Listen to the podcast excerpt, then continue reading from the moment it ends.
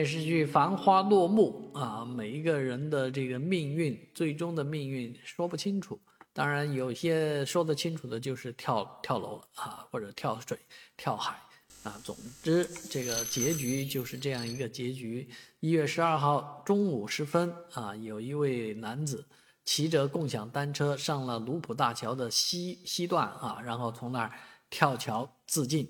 啊。这件事情是一件不幸的事情。时值年关，大家不知道他什么原因，但是很多人说，你看，啊，他叫口罩男，啊，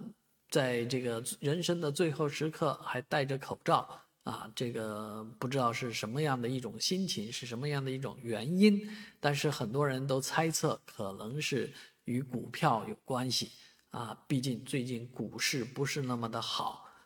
那所以所有的人都应该珍惜自己的年华，珍惜这个时代啊。虽然每一个时代都会有每个时代的困难，但你将来回首再去看的时候，这一切不过是啊云淡风轻，没有那么严重啊，也不至于到寻自尽的这样一步啊。也是奉劝每一个人珍惜自己的生命啊，无论凡事都看开一点。